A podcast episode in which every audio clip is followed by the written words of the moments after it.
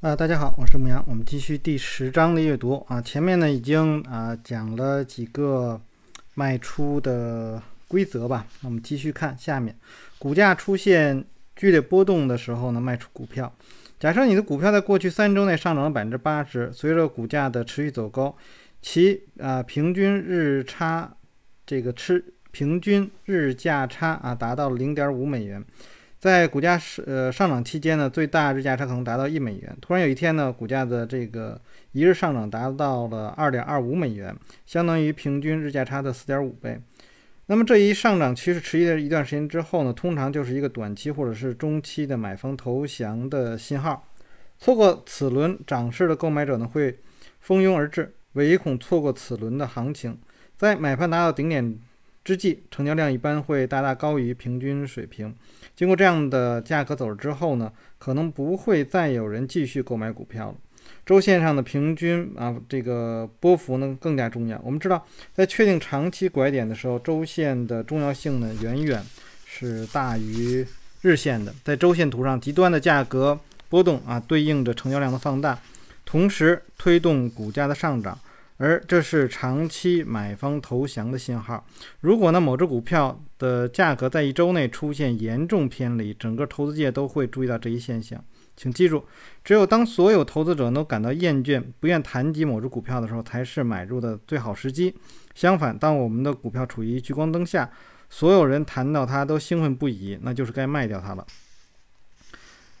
图十点十是我在二零六年投资的一只股票啊，TIE。该图显示股价在一周内啊出现了剧烈的波动。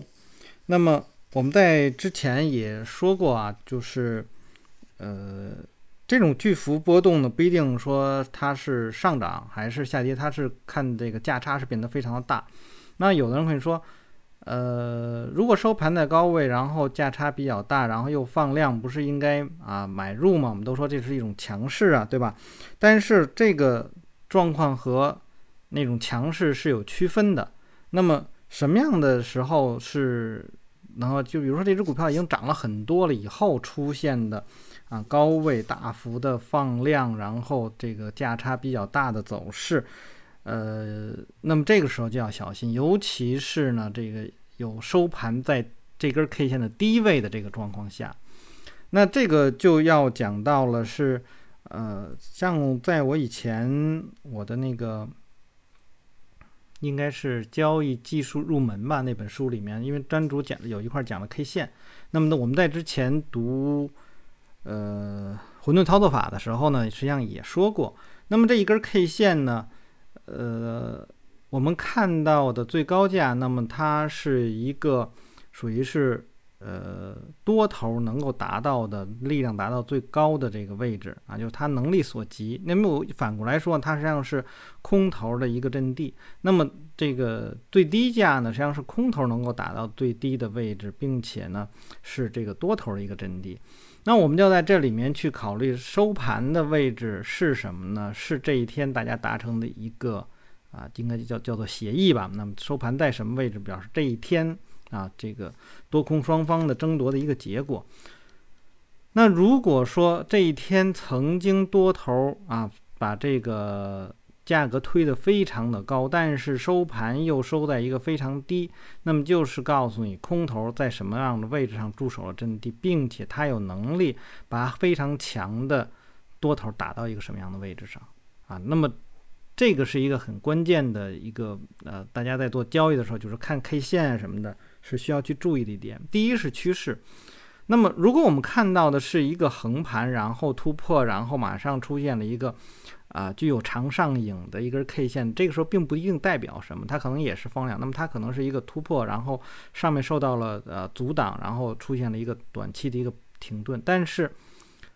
这个和啊呃长期的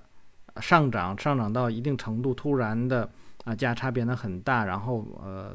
大家都在谈论这只股票，但是收盘又在低位啊，这种状况是。不一样的，你处理的方式看起来两个非常的像啊，有时候包括我们有时候看，呃，三四根 K 线，它们的走势都是一样的，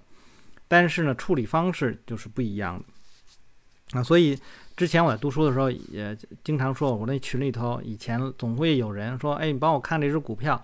啊，又小心谨慎，怕你知道它它这只股票是什么，然后呢又想要得到你的一个建议，然后又给你画了么五根 K 线的一个图，啊，怎么处理？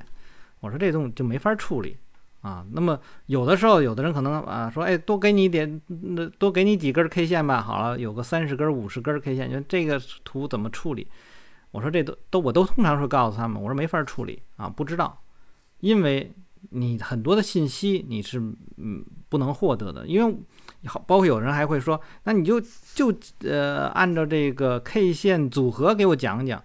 问题交易不是仅仅是 K 线组合就能做的。那么有的人可能连成交量都不给你去看啊，那么这个左边的一些压力位什么的这都不给，那么你你说你能得出了一个什么样的一个信息呢？就好像是我们我们知道啊，像盲人摸象一样啊，就告诉你这个就是一个象腿，那你得到的结果就是啊，这是一个像柱子一样的东西，或者你得到了一个啊这个象的耳朵，那它就是像风扇一样啊，这这个这个。或者是得到了一个尾巴，那它可能就像一个绳子，或者像一条蛇一样。那么你肯定得到的信息越多，那么对它的分析可能越完整。我不是不太清楚为什么会有的人说：“哎呦，又想要问你东西，然后又又藏着很多很多东西啊，不知道什么意图啊。”我们看下面卖掉呢这个跌穿啊这个下通道的股票。如果你的股票突然大幅下跌，并在上升通道下方呢形成缺口，那么请立即卖掉股票。呃，趋势逆转会带来非常的猛烈，通常无法从基本面上啊得到这种呃剧烈跌幅找到这种理由。如果你的股票呢背离了上升通道，赶紧避而远之啊，越远越好。图呢十点一是 WPRT 的股票走势图，那么股票是自呃二零一二年那么开始出现了一个快速上涨的这个情况。呃，这周股票就实际上是一个以跳空啊突破了这个趋势线的这样的一个主一个走势。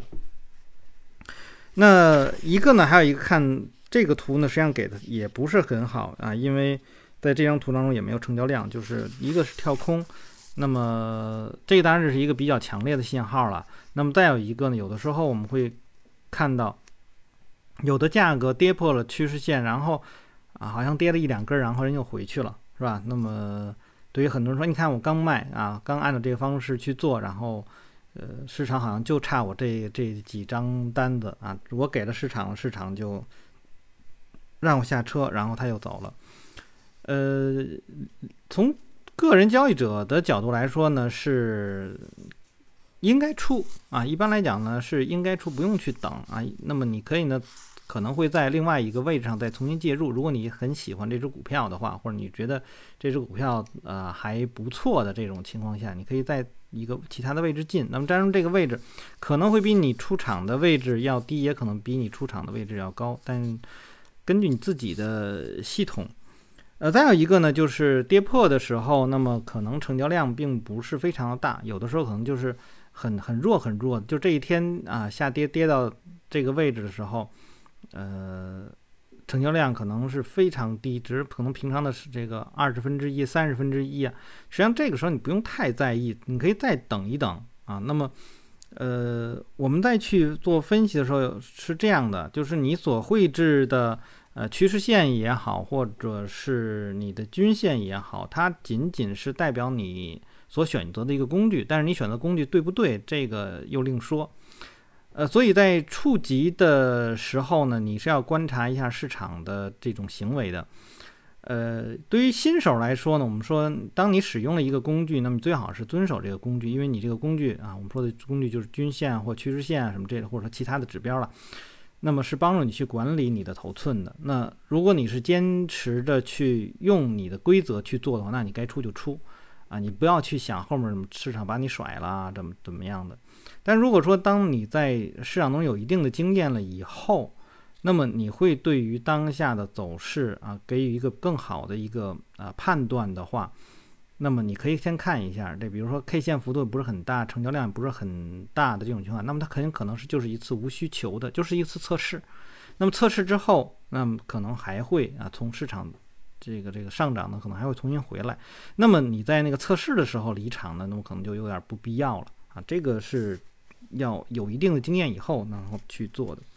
啊，当股价呃延续上升走势并出现这个波动增大时，卖出股票。随着股价的上涨呢，我们希望看到其在密集呃价格区域内形成一个低成成交量的底部啊。这个是啊我们说的这个供应匮乏。那我今天读书是二零二一年的一月二十一日。实际上，在昨天的微信里面啊，就是写写了一个这样的状况，那是在大盘的日线呃日五分钟图里面出现的这种情况。好，如果你的股票呢远远高于其关键移动均线，同时呢股票的这个波动性呢及成交量也开始上升，就必须给予足够的关注。尤其需要留意的是那种在成交量放大的情况下，平均日交易区间扩大，同时其收盘价一直维持在一个呃狭窄区域内的股票。我更喜欢称的是这种现象为反转前的震出。在这种情况下，多空双方变来变去，被股票的无规律性弄得这个晕头转向。我们经常会看到市场顶部或底部出现这种情况。图十点一二啊，图十点一三表明呢，有可能出现反转走势啊，这是我曾经持有的 SPAR 股票。图十点一四、十点一五是我过去曾钟爱过的另一只股票 BOLT。呃，那么最近实际上也是这样，我们在看呃大盘啊，那么最近的这个一两周的时间，实际上形成了一个三角形的走势，上证指数啦，形成三角形的走势。呃，我这几天也是在群里的，好多人说是不是市场啊不行了，然后怎么样的？那我跟他说呢，是跟大家去说的是，我们利用啊经济周期的判断呢，目前呢应应该还是处在一个嗯这个上升期的中期啊，当然这个中期是没有说特别精确，当然也许明天就变成后期了，这个不一定，但是它处于在一个就是这样一个上升期的过程当中。呃，目前呢还没有啊，这个太多的证据啊，我们看到说市场进入到一个过热，还没有到这种状况，只是说，呃，可能在今年或者是明年可能会进入到这种过热或者是啊衰退的这个情况，这是有可能。但是就目前来说啊，我们还是看到是一个上升期，所以在这段时间啊，我说感觉上好像有一些危险。啊，那么这个危险是什么呢？市场的这个行业轮动出现了快速的变化，那么这种变化是说明是有分歧的。但是呢，对于今天来说，啊，是这个指数再次的这个向上走，那么又我们可以看到今天的行业啊，又回到了像什么化工啊、有色呀、什么什么什么什么医疗啊、什么之类的，这个这个之前啊，这个比较走比较强势的，包括一些材料啊什么之类的。那么这些行业当中，那么说明呢，呃，它还是属于啊这个上升期的呃上升期当中的，所以不用特别的在意。那么呢，可我们有的时候会有一些紧张，说，哎，它会不会出现一个波段呢？我能不能在一个波段的呃高位去离场，然后在一个波段的这个低位重新进场呢？这个有的时候我们会有这种贪心啊，希望的是把这个呃一段啊。一段上涨当中的所有的这种波段的啊高低点也都拿住，但有的时候这个是的的确是贪心了啊，你未必能做得到。但从整个的大的环境去判断来讲呢，没有问题。在没有问题的情况下，你实际上还是呃更好的是什么呢？就是你能够守住呃上升趋势的这种这种下轨。啊，那么呃，我我觉得还是在在没有出现前面所提到那种高位出现大的放量这种大的这种呃价差的这种情况下，还是使用跟踪止损是一个比较安全的方式啊。好，我们继续再看下面。出现周接近缺口时的卖出股票，如果你持有的股票呢已经连续上涨数月，并在创出周线新高时形成的若干缺口，这也许就是一个离场的信号，同时呢也是买家试图在任何价位入场的这个经典信号。脱离坚实底部的缺口是好现象，但进入上升的长趋势时出现的缺口呢，无疑是死亡之吻。图十二一六啊，显示当这个这个它持盈。持有的啊，VPHM 的这个股票，那么十一点一七呢，是这只股票处于上升通道时，在极度超买的状况下的这个周缺口，这是一个令人讨厌的周缺口，赶紧啊这个抛掉手中的股票吧。那么这个这种缺口，刚才所提到就是。它在一个坚实的底部之后出现缺口啊，跟我刚才说，哎，有的时候我们会看到一个底部出现了一个放量，然后上涨啊，这个呃意图是一样的，放量上涨，并且啊价差变大，那这个是意图是一样，跟那个跳空缺口。那么在高位的时候啊，又出现了这种缺口，那么就跟我们刚才所说的啊，这个呃又放很大的量，然后。呃，又出现价差很大，就是形成了一个买入高潮。那么这个是一样，当然我这个缺口我没有看，因为它在后头啊。呃，是十点一六。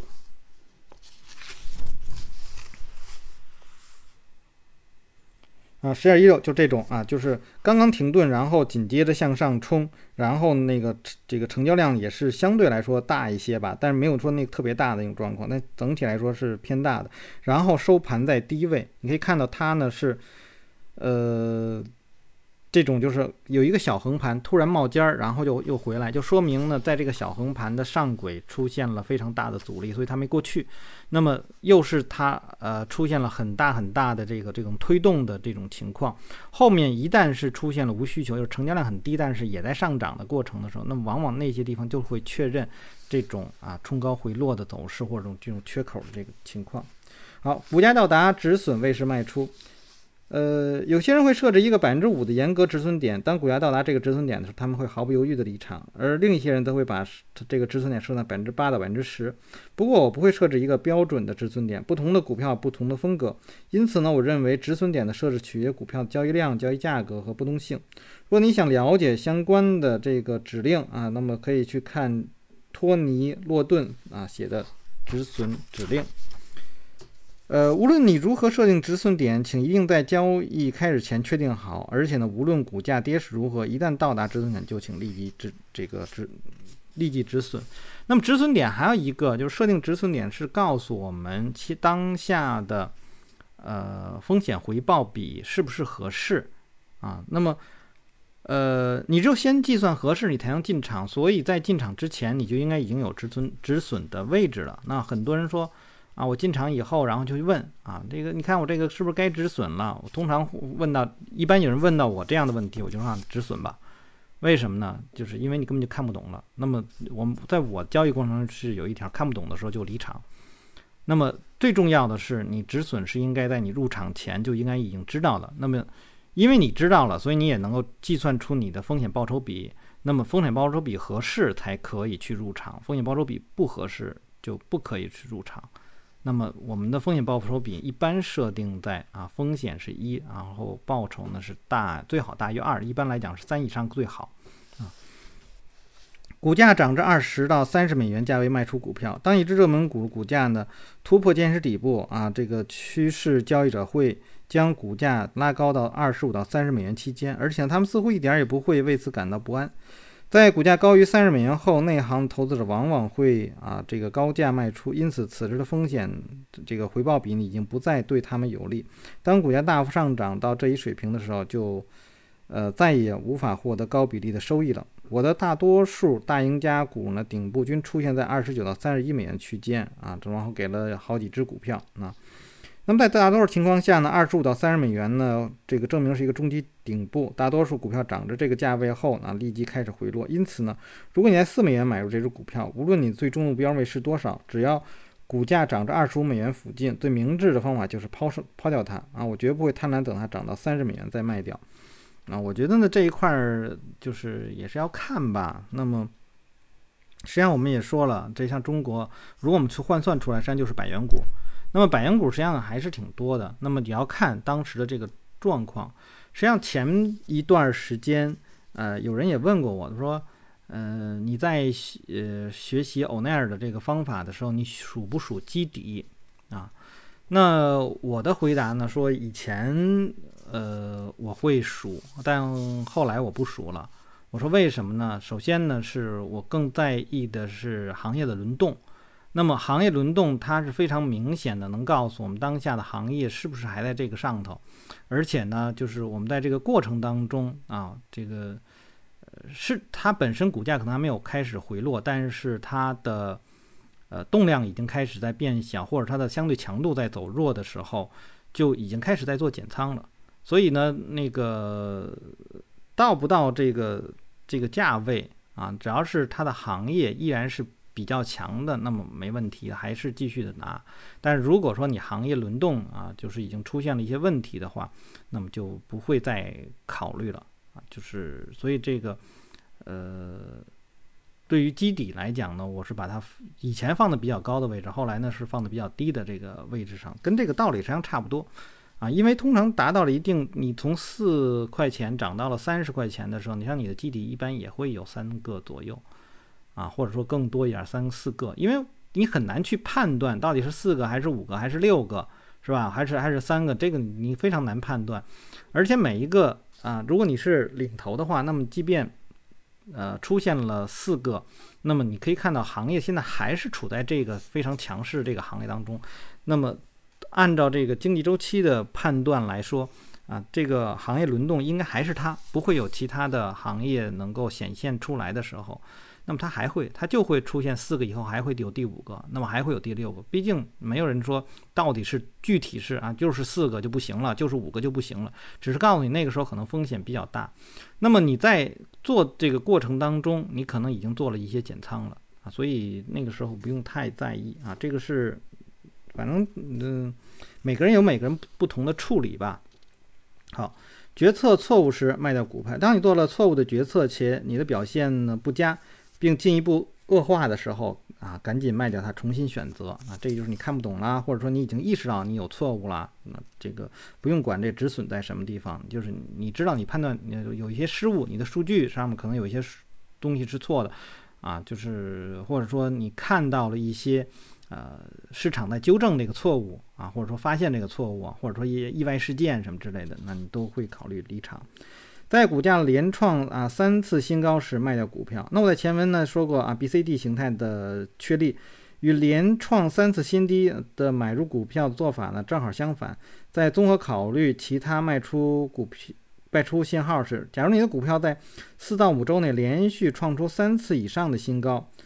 呃，最好是第三高位在前两个高位之上啊，就可以看作啊买方乏力的信号。那每次高点过后，那我们都可以希望啊卖出股票。正如前文所述的啊，其他和其他的这这个指标一样，做出这一判断前提往往是股价处于上升趋势，同时其他指标也得到了确认。二零一零年，我对绿山咖啡的这只股票进行了研究，图十点一八、十点一九就是这样的一种走势。呃，十点一八一九，我们可以看到这个就实际上就是波动啊。实际上在呃后面的波动当中，它的这个创新高的能力实际上在减弱，所以这个是连创新高，并且看到后面的创新高能力在减弱。呃，在我是使用什么样的方式来描述这个呢？是通常呢会呃在这个上升趋势当中，我会绘制一条呃通道线，上升通道线。那么，上升通道线我们会看到的是，呃，高点虽然是在创新高，但是它不能够达到这个通道的上轨，就超买的这个位置上，啊，或者说它的这个这个不如原来的那种那种节奏了，我们叫做摆荡不足啊，高位的摆荡不足。那么虽然它在创新高，实际上是一种弱势的表现。那么。呃，前面我读书也实际上也一直，如果大家注意的时候，也听到过我说的这种摆荡不足。那么通常来说，你使用啊震荡指标，什么 MACD 啊、KD 啊、RSI 的这种，你都能够看到背离的状况啊。那么如果你说，哎，我没有看到背离，那可能你参数没设置对啊。那么你如果参数设置对的话，应该是能看到背离的状况。你看到背离的状况，就知道这只股票到高位了。那通常也是这样。我没有去数过连续几次，但是我看到了。呃，这种呃摆荡不足，或者说是，就反正你眼睛一定能看得出来啊。作为这个通道摆荡不足的这种走势，呃，你就知道啊背离。所以呃，很多人说，哎，做股票的时候愿意用什么背离啊什么之类，背离的这个信号，那么平常在我分析当中呢，我是不用的，呃，就是眼睛看就可以了，不用那个指标。但如果我用指标的话呢，通常是在选股当中啊，你选出来的这个，因为你选出来的。啊，是和你判断的背离是非常非常接近的，啊，那么便于你去在那非常多的品种当中去选中啊，就花很少的时间去选中你的标的。但是在具体的股票分析当中呢，我就不用这些指标了，因为还是想这个不想有太多的信息在这个图表当中。那么，呃，更多的还是眼睛去看啊，眼睛看呢就是看通道的摆荡不足，因为指标嘛，毕竟还是有一个参数的问题。但是如果你眼睛去看这种摆荡不足，你一眼就能看得出来啊，这个就是。